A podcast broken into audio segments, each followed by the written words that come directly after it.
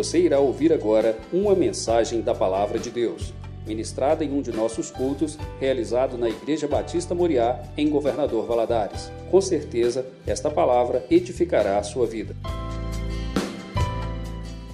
Você a ficar em pé agora, em reverência à palavra do nosso Deus, abrir a sua Bíblia no livro de Gênesis, capítulo 26. Nós vamos ler do primeiro versículo até o versículo 12.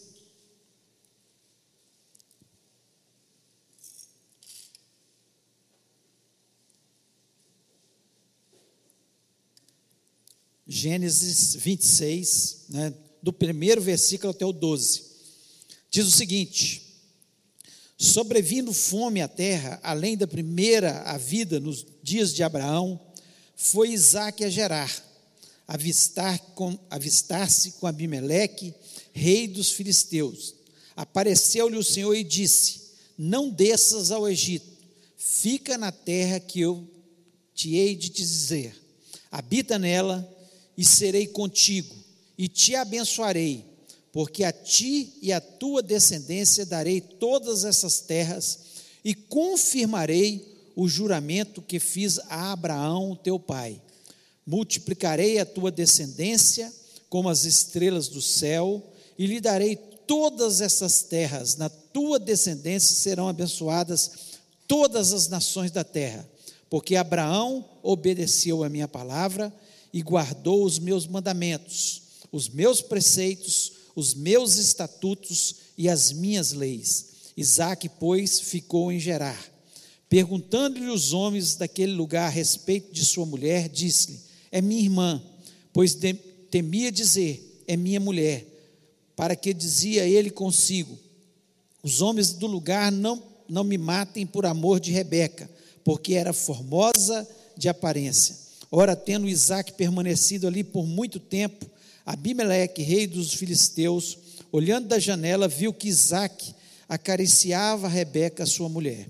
Então Abimeleque chamou a Isaac e lhe disse: É evidente que ela é tua esposa. Como, pois, disseste, é minha irmã? Respondeu-lhe Isaac: Porque eu dizia para que eu não morra por causa dela.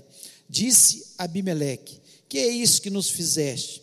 Facilmente algum do povo teria abusado de sua mulher e tu atraído sobre nós grave delito. E deu esta ordem a todo o povo: qualquer que tocar a esse homem ou a sua mulher, certamente morrerá. Semeou Isaac naquela terra, e no mesmo ano recolheu cem por um, porque o Senhor o abençoava. Feche os olhos, vamos orar. Pai, nós louvamos, exaltamos o teu grande nome. Ó Deus, que bom é ter um Deus como o Deus de Isaac. Ó Deus, um Deus presente na nossa vida, um Deus que nos abençoa, um Deus que fala conosco, um Deus que está certamente neste lugar e está aqui para nos abençoar, para estender a tua poderosa mão para nos abençoar. Ó Deus, tem misericórdia da nossa vida. Fala, Senhor, através da minha vida, me dá graça, sabedoria, entendimento ó Deus, mas acima de tudo, que a unção do teu Espírito seja sobre a minha vida. Faça assim também com os teus servos, ó Pai, que ouvem neste momento essa mensagem. Senhor, que é, possam adquirir sabedoria para a sua vida, para viver, Senhor, através das lições que nós temos entendimento nesse texto, Pai. Em nome de Jesus, eu repreendo toda obra maligna que venha para este lugar trazer confusão, distração, Ó Deus, nós repreendemos no nome de Jesus e que todas as mentes estejam cativas à mente de Cristo, Pai, pois nós pedimos isso em nome de Jesus Cristo. Amém. Amém. Você pode se sentar?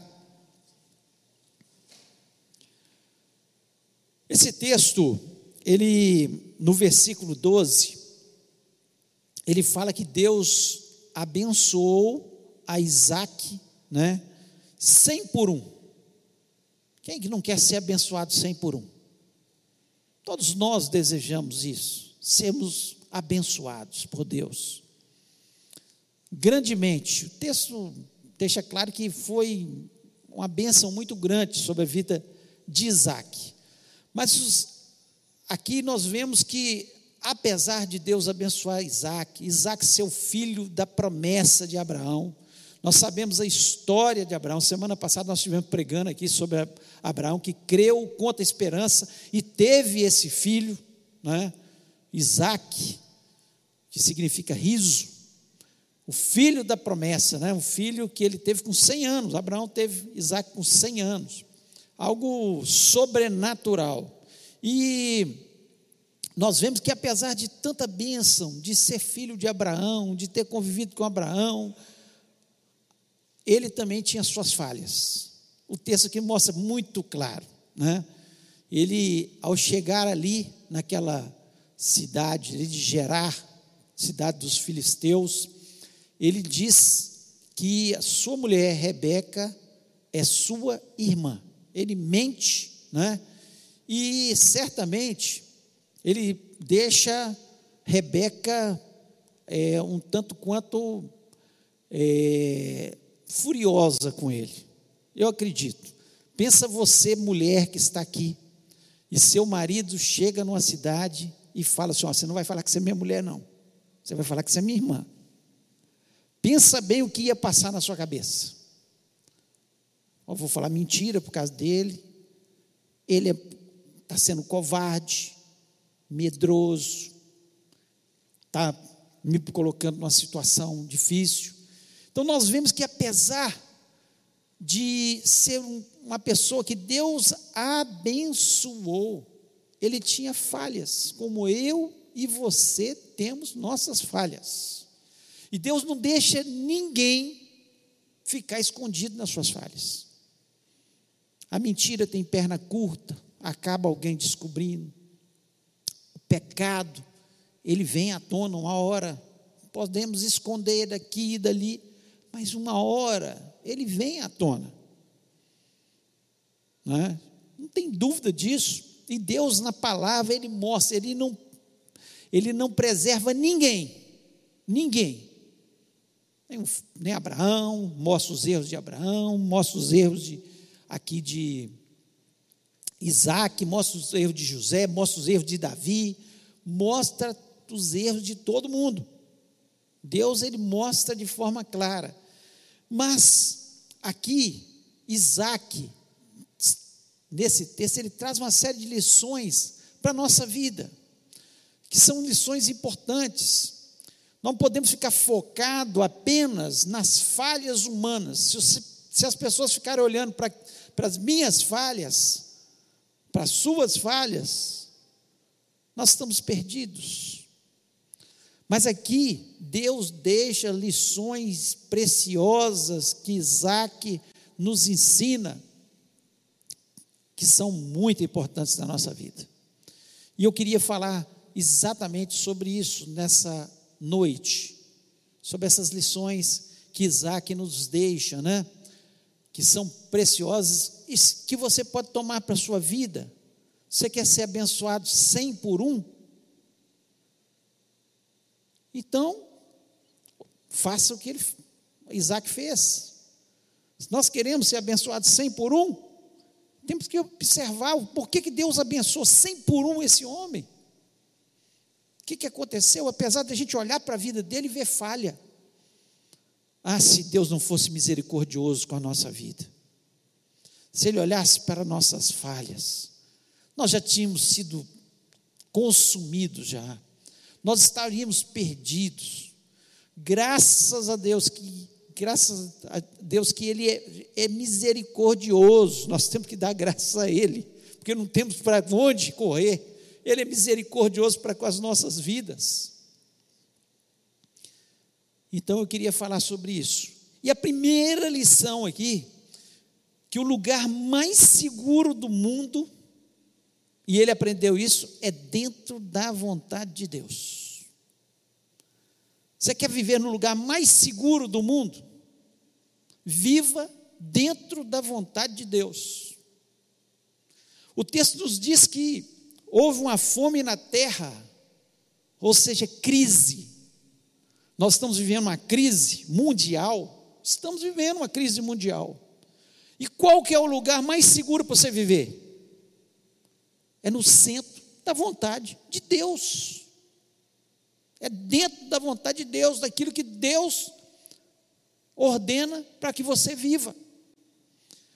O grande problema é que nós somos cheios de vontade, e maior parte das vezes as nossas vontades prevalecem sobre a vontade de Deus. Aqui no versículo 1 e o versículo 2 diz o seguinte: E havia fome na terra além da primeira fome que foi nos dias de Abraão. Por isso foi-se Isaac Abimeleque, rei dos filisteus em Gerar.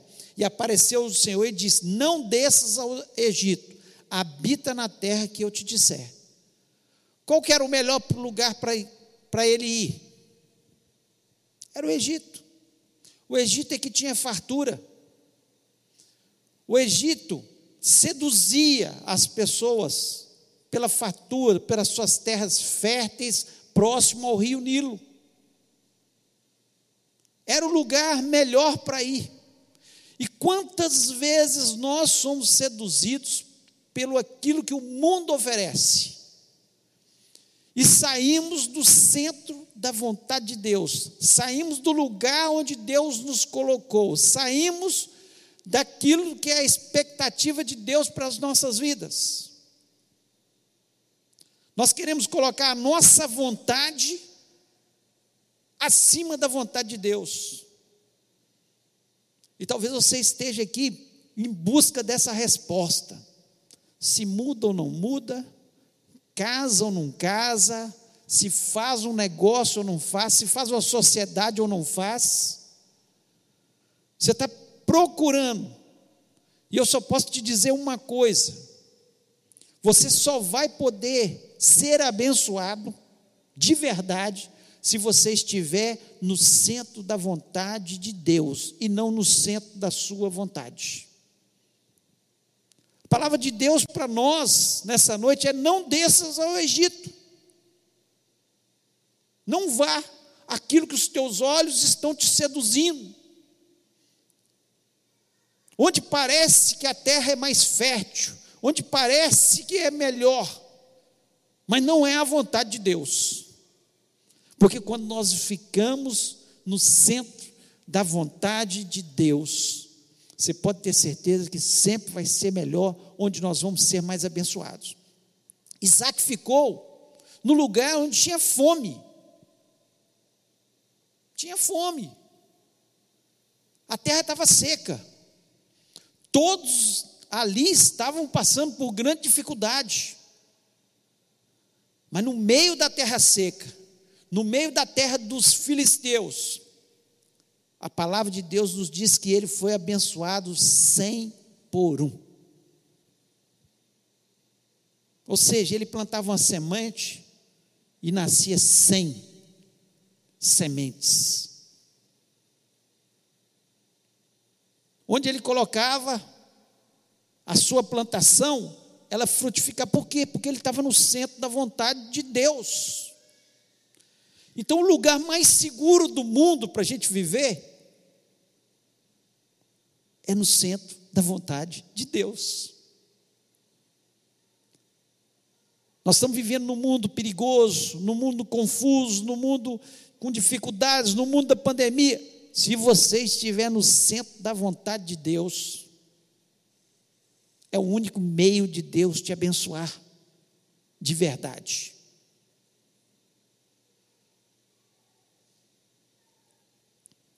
Então nós precisamos ter esse entendimento que Isaac teve. Deus falou com ele: ó, não desças ao Egito. Ele, ele entendeu que o centro da vontade de Deus é que ele ficasse ali em Gerar. Então eu preciso ter esse entendimento. Lugar para você ser feliz o lugar onde você vai ser abençoado, o lugar onde você vai prosperar, o lugar onde Deus vai agir na sua vida, é quando você estiver no centro da vontade de Deus, e não no centro da sua vontade. A palavra de Deus nos diz que o nosso coração é enganoso, e nós não podemos ir pelo nosso coração, pelo que nós estamos sendo seduzidos. Nós temos que ir pela vontade de Deus. Qual é a tua vontade? Essa devia ser a nossa pergunta todos os dias da nossa vida. Qual a tua vontade? A tua vontade é que eu vá ou que eu fique? Que eu entre nessa situação ou que eu fique fora dessa situação? Mas tentando de verdade ouvir a voz de Deus. Porque muitas vezes Deus está falando com a gente, está mostrando, e nós estamos temando. Teve uma vez que um, um amigo meu, ele estava querendo ir para os Estados Unidos. Tentou por Cuba, não deu certo. Tentou pela, pelo México, não deu certo. Tentou. Ele falou: Não, mas Deus Deus está tá querendo que eu vou. Estou sentindo de Deus que é para eu ir para os Estados Unidos. Eu falei: Meu Deus do céu. Não quer ouvir a voz de Deus, a vontade de Deus. Deus está mostrando de todas as formas para a gente. Deus está fechando a porta. E nós continuamos insistindo em uma coisa que não é a vontade de Deus. Você quer viver no lugar mais seguro para você? É dentro da vontade de Deus. Nós muitas vezes ficamos questionando Fique com a vontade de Deus. Ela vai ser sempre melhor para você. Não duvide disso. A segunda lição que ele traz para a gente aqui é que ele tirou os olhos das circunstâncias e fixou nas promessas de Deus. Qual eram as circunstâncias? Olha bem. A circunstância era de deserto, de fome. Quais são as circunstâncias que você está vivendo hoje? Que nós estamos vivendo? É uma pandemia. É uma pandemia que nós estamos vivendo. Você está olhando para as circunstâncias? Ou você está olhando para as promessas de Deus sobre a sua vida? Olha o que Deus diz para ele a partir do versículo 3: peregrina nesta terra e serei contigo e te abençoarei, porque a ti e a tua semente darei todas essas terras e confirmarei o juramento que tenho jurado a Abraão, teu pai. O versículo 4: E multiplicarei a tua semente como as estrelas dos céus, e darei a tua semente todas essas terras, e em tua semente serão benditas todas as nações da terra, porquanto Abraão obedeceu a minha voz, guardou o meu mandado, os meus preceitos, os meus estatutos e as minhas leis. Na crise, é hora, é hora da gente olhar para as circunstâncias? Não, não é hora. É hora de olhar para as promessas de Deus que estão escritas na Sua palavra para a gente. E aqui nós vemos de forma muito clara as promessas que Deus faz para ele aqui, indo contra todos os prognósticos pessimistas. Quais são as promessas que Deus tem para a nossa vida? Nós vamos ficar acreditando nos prognósticos pessimistas ou vamos olhar para as promessas de Deus? O problema, sabe o que é? Que nós queremos nos igualar a todo mundo e nós não somos todo mundo. Nós somos filhos de Deus. As promessas que estão escritas aqui são para os filhos de Deus. E nós, muitas vezes, nós nos igualamos a todo mundo. Não, mas a situação está tá desse jeito para todo mundo. Só que eu não sou todo mundo. Eu sou filho de Deus. Eu não vivo segundo os prognósticos dos economistas, não vivo segundo os prognósticos né, das pessoas que dizem que entendem dos políticos, não vivo segundo os prognósticos, eu vivo segundo as promessas de Deus. E ele viveu sobre isso, ele acreditou naquilo. No versículo 3, ele disse, Deus diz para ele: Eu serei contigo. Serei contigo. Ele acreditou nisso firmemente. E você acredita que Deus é com você? Que quando você está andando pela rua, Deus está com você? Quando você está no seu trabalho, Deus está com você? Quando a situação está em crise, que Deus ele continua com você, que ele não te abandonou. Jesus Cristo disse que estaria conosco todos os dias até a consumação do século, é a promessa do Senhor. E eu acredito nessa promessa.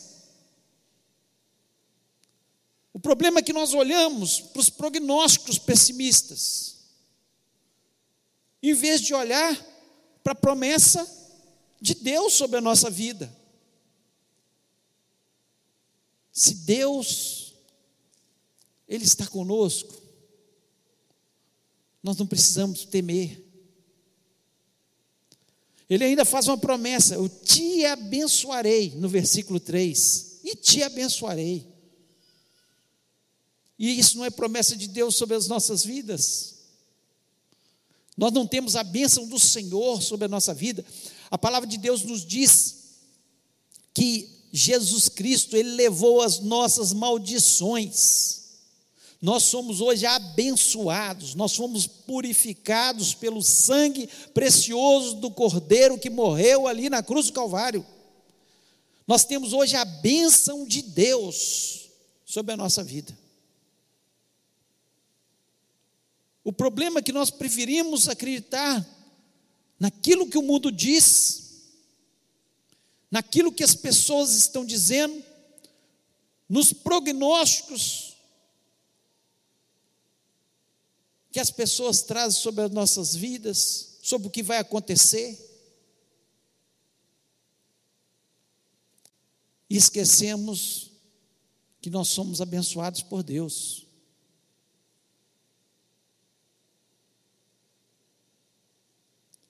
Nós precisamos entender. Aqui eu estou falando para cristão verdadeiro. Cristão verdadeiro é abençoado por Deus. Aquele que acredita nas promessas do Senhor vai ser abençoado. E ele ainda diz: E te multiplicarei, no versículo 4, multiplicarei a tua semente, em ti serão abençoadas todas as famílias da terra. Ou seja, Deus nos abençoa para a gente abençoar os outros.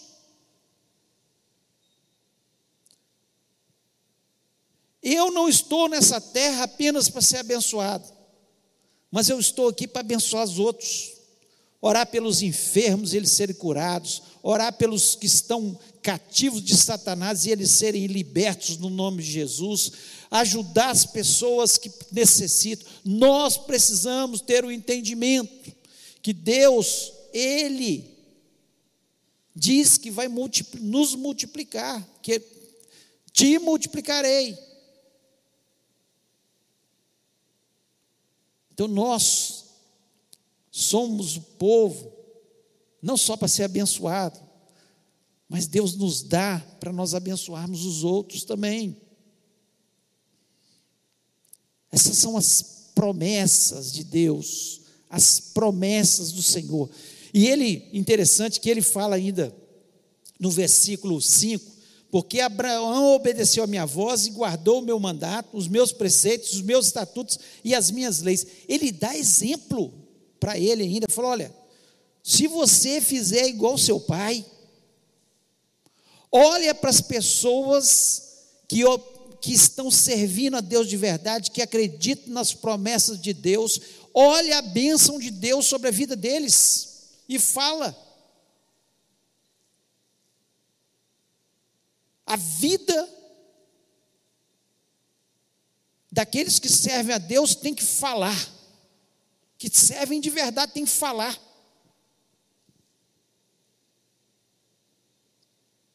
É isso que ele fala nesse texto aqui, fala, olha, olha para Abraão, olha para seu pai.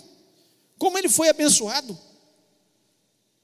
Por quê? Porque ele ouviu os meus estatutos, ele obedeceu, aos meus mandamentos. Ele foi fiel. Tinha defeito? Tinha defeito também, porque errou também. Mas ele se erguia e ele servia a Deus de verdade. Então nós temos que entender que as promessas de Deus, elas não são específicas para Abraão. É para Abraão, para Isaac, para Jacó, para José, para Davi e para todos aqueles que servem a Deus. Porque as promessas são para todos nós. E nós não podemos olhar para circunstâncias, mas viver pelas promessas de Deus. Tem hora que eu acho que nós somos tão pouco inteligentes. Por que, que nós desobedecemos a Deus? Por que, que nós não acreditamos nas promessas? Falta inteligência. O pecado emburrece as pessoas. Emburrece.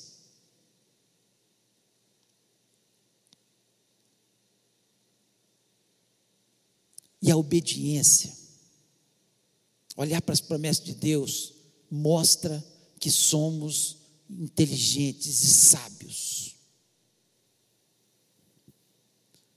E para finalizar, a terceira lição, ele obedeceu sem questionar. No versículo 2, repetindo, Deus fala com ele: não desça ao Egito. No versículo 6, diz que habitou Isaac em Gerar, não era a terra dele, foi onde Deus mandou ele ir. Ele questionou? Ele não questionou. A obediência dele a Deus foi sem questionamentos. Foi sem questionamentos. Eu não sei por que, que Deus está falando isso. Tem hora que a gente fica assim, eu não sei por quê, mas vou obedecer. Porque obedecer mostra inteligência nossa. Ele obedeceu. E a obediência dele fez com que ele foi abençoado sem por um a nossa obediência vai fazer com que a bênção de Deus venha sobre a nossa vida, sem questionamento. Eu me lembro quando eu me converti, tinha 17 anos, ouvi falar de dízimo. Logo, os primeiros meses de conversão, e desde aquele momento eu passei a ser dizimista. Eu não tinha salário, mas eu tinha minha mesada. Meu pai me dava minha mesada, eu tirava 10% sem questionar. Eu não perguntei por quê, para onde vai esse dinheiro, não perguntei. Sem questionar. Eu simplesmente obedeci a Deus. Fez toda a diferença na minha vida. A sensação e a certeza que Deus me supriu todos esses anos. E vai suprir até o último dia da minha vida se eu continuar sendo fiel. Pronto. Eu aprendi uma outra coisa muito importante, logo novo convertido: a perdoar as pessoas. Jesus Cristo mandou perdoar, alguém fazia alguma coisa, o coração ficava triste com aquilo ali, ficava irritado, ficava com raiva na hora. Eu falei: a Bíblia manda perdoar, sem questionar, perdoava. Sem falar com Deus, Deus, mas ele fez isso, fez aquilo, não, merece, merece ir para o inferno essa pessoa. Misericórdia. Quem somos nós para julgar as pessoas? Quem somos nós? O nosso papel é simplesmente uma coisa: perdoar. Perdoar.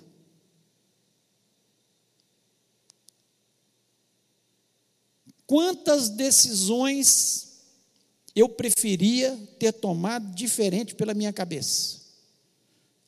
Mas Deus falou: não, não é desse jeito. É de outro jeito. Quantas pessoas estão no campo missionário, passando às vezes dificuldades, mas não questionaram. Deus mandou e eles foram.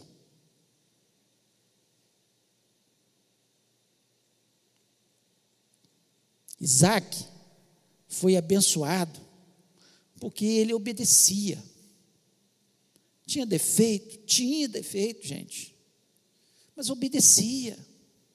Eu fiz questão de, de ler essa parte da falha de Isaac, para mostrar que nós também, na nossa caminhada, nós falhamos. Eu falhei muitas vezes, eu fiz coisas certas, eu tomei decisões acertadas, eu obedeci muitas vezes e trouxe bênçãos sobre a minha vida, mas eu também falhei. Por isso nós precisamos perdoar para ser perdoados também. Então nós precisamos ter esse entendimento. E isso ele aprendeu também com seu pai. Ele olhou para o seu pai.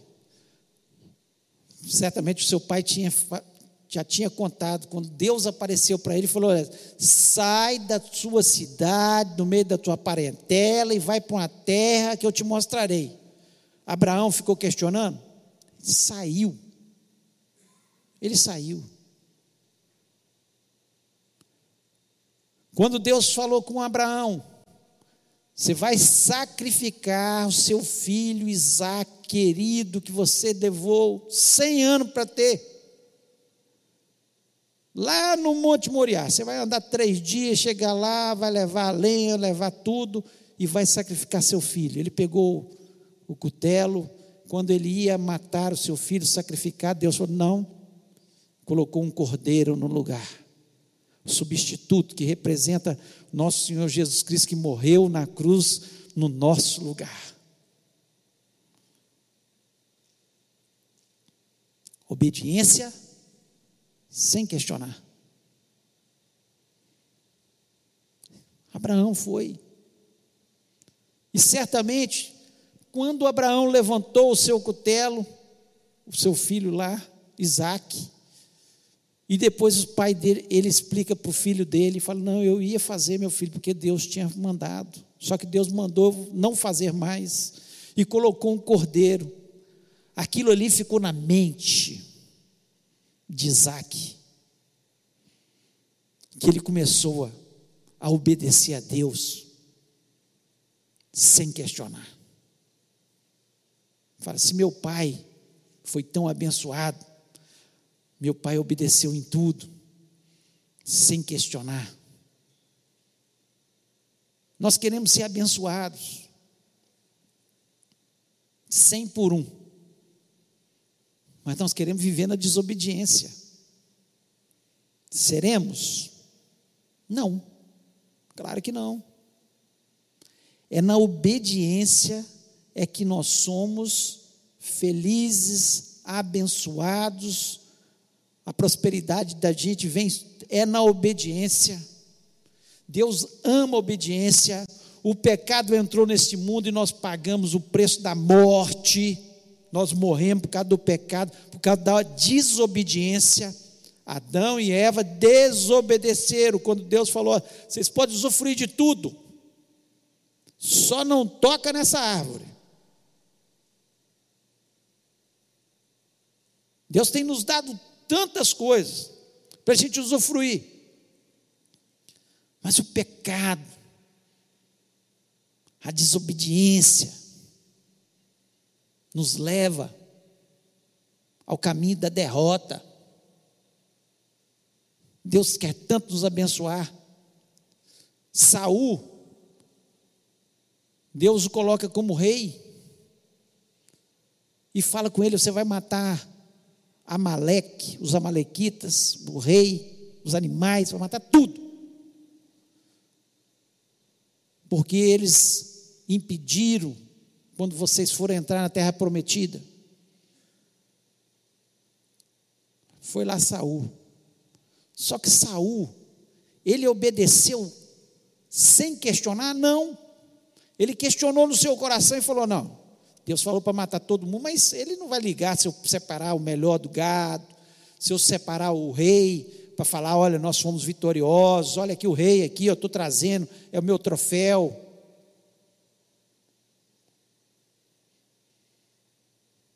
Mas ele,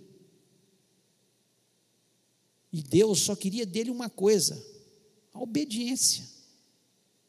Lá em 1 Samuel 15, 22, 15, 22 diz o seguinte: Porém, Samuel disse: Tem porventura o Senhor tanto prazer em holocausto e sacrifício, quanto em que se obedeça a Sua palavra? Eis que obedecer é melhor do que o sacrificar, e o atender melhor que a gordura de carneiros. Deus só quer uma coisa: obediência sem questionar. Deus mandou, apenas obedeça. Não seja temoso.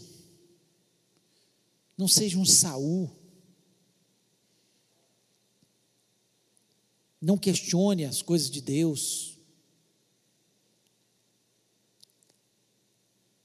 Se está na palavra, tanta teimosia. Toda hora a gente está ouvindo, gente abrindo igreja aqui, outra ali, porque, olha, eu não concordo com o que a palavra diz sobre a sexualidade, sobre o dinheiro, sobre isso, sobre aquilo, e aí começa a abrir igrejas cheias de heresias, cheias de mentiras, cheias de enganos, para acomodar pessoas que querem viver na desobediência.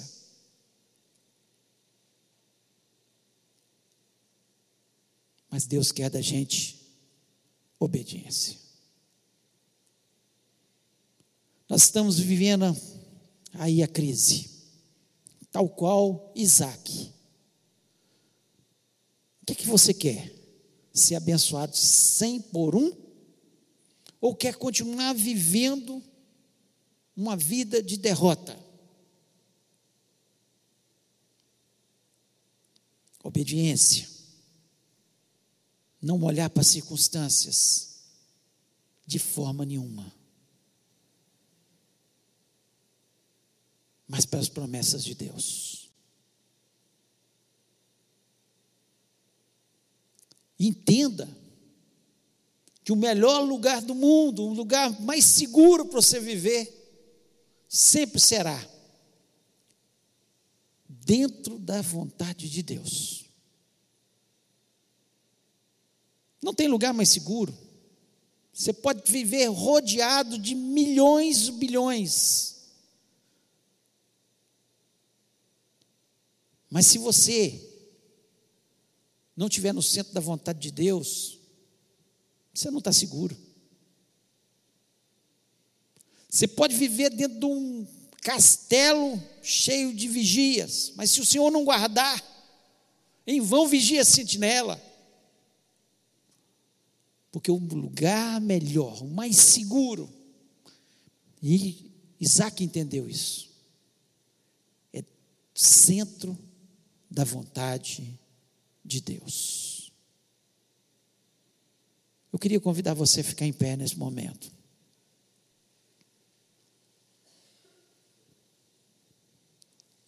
Eu queria que você fechasse os olhos. Você que está em casa também, que você fechasse seus olhos. E pensasse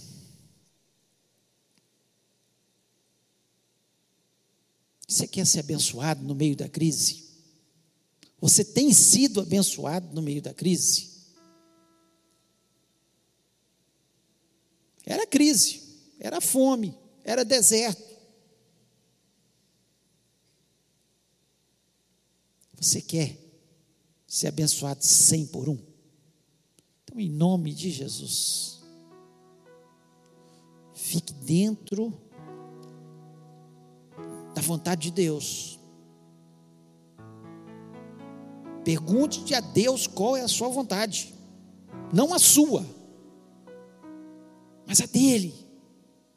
Qual é a tua vontade, Senhor, para a minha vida?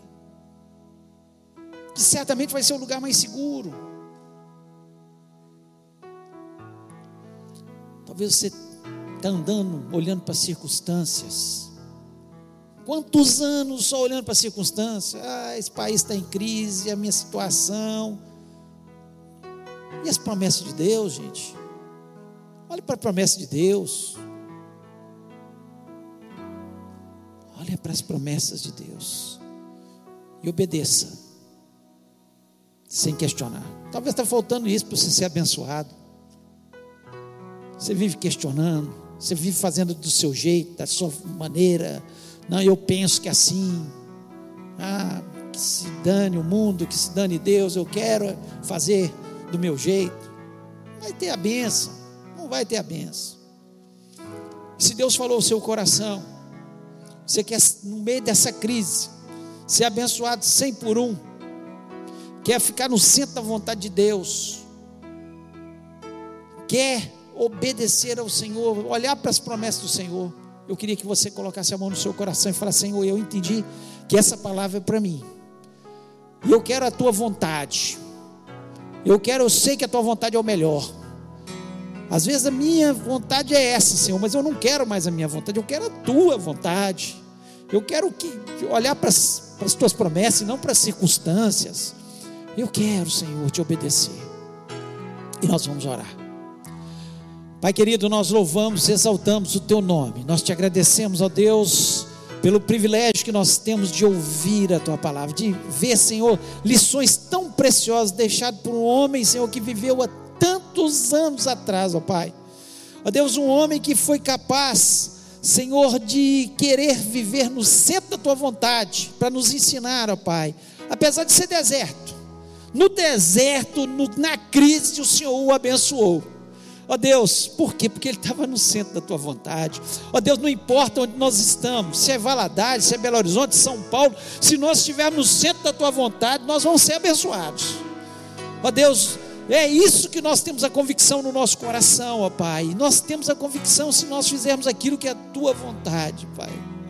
Ó Deus, ensina-nos, ó Pai, a sempre estar olhando para as tuas promessas e não para aquilo que nós estamos vendo no mundo, esse, essa catástrofe que nós estamos vendo no mundo, mas nós olhamos para o Senhor, para tudo que o Senhor tem prometido. Nós somos teus filhos, ó Pai, e queremos andar te obedecendo. Abençoa o teu povo, Pai, abençoa. Abençoa cem por um, ó Pai, em nome de Jesus Cristo, da inteligência, da sabedoria. Ó Deus, eu, Senhor, eu não sei, certamente o Senhor deu uma técnica agrícola a Isaac, Senhor, que ele pôde plantar, Senhor, e, e prosperar ali no meio do deserto, Pai. Senhor, dá inteligência, dá, uma, dá criatividade ao teu povo, dá ideia nova, Senhor, em nome de Jesus. Nós somos dependentes, não é do mundo, não é do governo, nós somos dependentes do Senhor.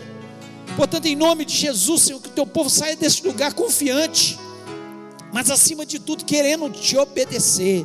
Senhor, andar só naquilo que o Senhor está ordenando, ó Pai, pois é, é o que abençoa a gente. Portanto, em nome de Jesus, nós repreendemos toda obra maligna, tudo que Satanás plantou, toda, Senhor, tudo que ele tem plantado para colocar as pessoas para baixo para trazer desobediência, todo o pecado, nós repreendemos no nome de Jesus e lhe pedimos, ó Pai, abençoa de uma forma poderosa, Senhor, o teu povo, e que teu povo possa sair deste lugar renovado, abençoado, crendo na vitória, crendo na bênção, pois nós te pedimos isso em nome de Jesus Cristo. Amém. Amém. Eu quero convidar você a sentar só um minuto.